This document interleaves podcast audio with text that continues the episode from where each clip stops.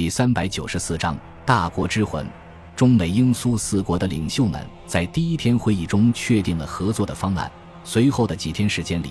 军人们变成了会议的主角。他们非常详细的对合作的具体时间、步骤等等诸如此类的细节问题进行了详尽的讨论，并且制定和审查了反攻东南亚诸国时间表。参谋们有时候也会发生激烈的争吵，但是总体的气氛还是非常愉快的。会议的议程进行得非常顺利。闲暇下来的几天时间里，四国元首们每天都聚集在总督府的花园里，享受南亚次大陆的和煦阳光，一边品尝印度红茶，一边谈天说地，并且根据地域自然分成了两波。罗斯福和孙百里有更多的共同话题，而丘吉尔和斯大林则被欧洲的局势紧密地联系在一起。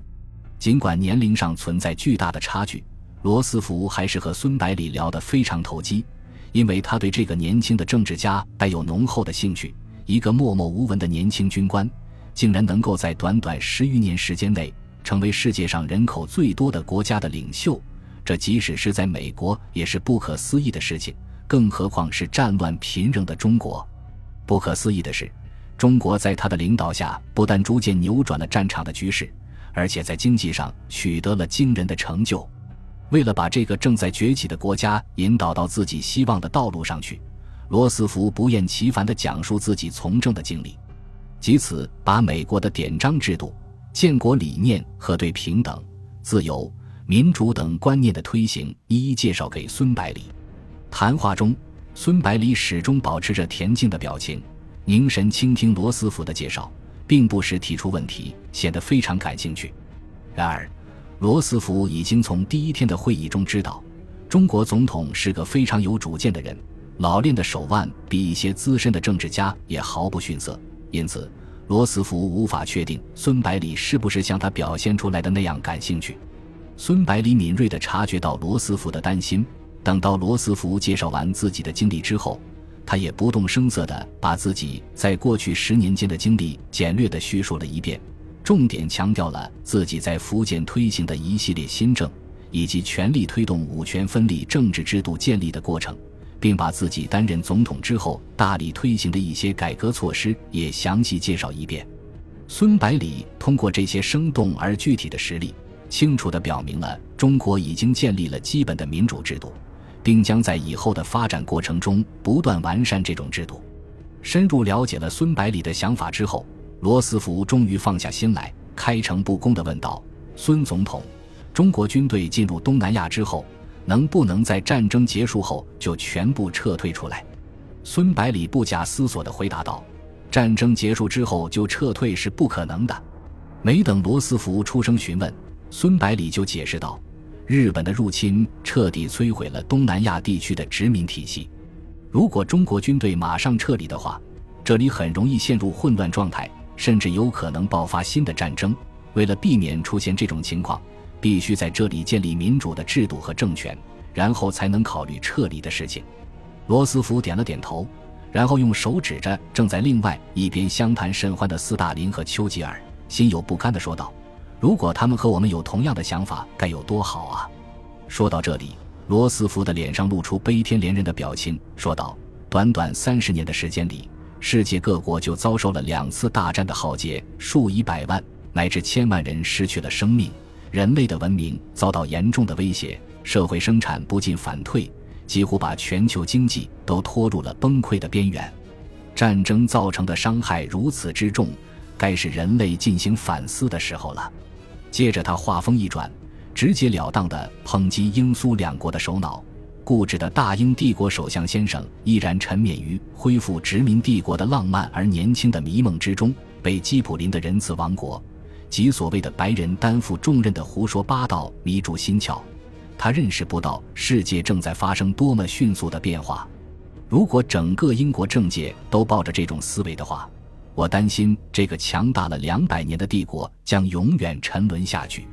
至于斯大林元帅，他和希特勒完全是同一类人，妄图把自己的意志凌驾于所有人之上。残酷的清洗和对邻国的侵略就是最好的例证。孙百里笑着说道：“可惜他被希特勒抢了先，又没有德国那样的实力。”罗斯福笑了笑，说道：“是啊，如果不能把它控制住的话，这场战争一结束，我们就要准备下一场战争了。”孙百里抬头望着远方的天空，轻声说道：“中国五千年的文明史，同时也是一个延绵不绝的战争史。因此，我们中国人对于战争有更深刻的体会。战争爆发之后，只有用战争才能制止战争。当人民面对一个残暴的政府的时候，战争也是唯一的选择。”罗斯福点了点头，深有感触地说道：“就如同我们现在所做的一样，不断策划战争。”但是目的却恰恰是为了终止战争。罗斯福沉默了一会，轻声说道：“应该有办法可以把人类从杀戮和战争中间解脱出来，使人类能够把全部精力用在文明的发展上，而不是用在毁灭上。”孙百里苦笑着说道：“古往今来，不知道有多少有识之士都在孜孜不倦地探索，然而迄今为止，还没有人找到行之有效的办法。”这个怪圈很可能还会继续延续下去，可能要到人类终结的时候才能停止。罗斯福摇了摇头，说道：“那倒未必。”随后，罗斯福条理清晰地把自己苦思冥想了很久的办法说了出来：“我想在战争结束以后成立一个国际性的组织，其成员尽量大多数国家。国家之间的纠纷和摩擦可以在组织内部通过协商的方式来解决。”这样一来，就可以最大限度地阻止战争的爆发。孙百里脸上露出不以为然的神色，毫不客气地说道：“总统先生，你说的是类似于国联的组织，还是完全就是照搬以前的国联？我对这种组织可不抱有什么希望。它非但没有阻止战争的爆发，反而在某些方面起到了推波助澜的反作用。”罗斯福解释道：“创建国联的出发点是好的。”但是因为没有完善的制度，就变成了大国俱乐部，小国完全没有发言的机会，自然不能吸引更多的成员，故而不具有广泛的代表性。另外，一战的战胜国，包括我们美国在内，都把国联当成了瓜分世界的工具，这的确是导致第二次世界大战的主要原因。但是，只要吸取了国联的教训，还是有机会获得成功的。孙百里饶有兴趣地问道：“总统先生。”战争结束之后，你打算怎么处理轴心国集团呢？罗斯福微笑着反问道：“孙总统，现在战争的胜负还没有最终决定，讨论这个问题不是太早了吗？你好像认定我们会赢。”孙百里回答道：“战争打到现在这个程度，就是拼双方的实力。很明显，优势在盟国这边，除非德国能够抢先开发出你们所说的什么原子弹，否则。”轴心国根本就没有取胜的机会。根据我的分析，彻底击败轴心国也用不了两年的时间，所以讨论处理他们的问题并不是太早。罗斯福点了点头，说道：“我同意你的看法，但是如何处理战败国的确是个让人伤脑筋的问题。我本来想由盟国成立一个统一的组织管理战败国，而不是像过去那样瓜分城占领区。”要求对方无法承受的巨额赔款。至于那些殖民地和还没有成立国家的地方，就由新成立的国际组织来管理。但是，丘吉尔首相拒绝了我的提议。他说，在任何情况下，都不会让四五十个国家胡闹的染指大英帝国的领属。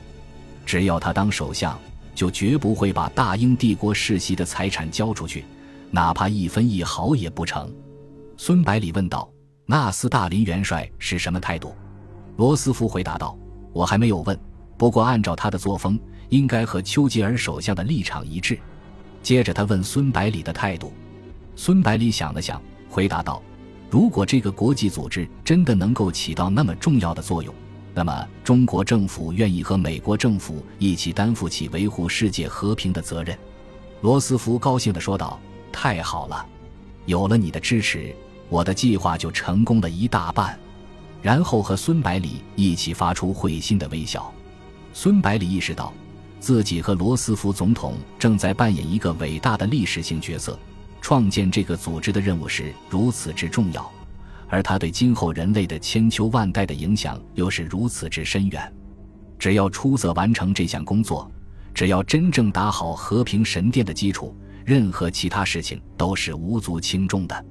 故而，孙百里能够理解罗斯福的喜悦，暗自下定决心，一定要竭尽全力来推动这个计划，使世界人民能够彻底摆脱战争恶魔的侵害。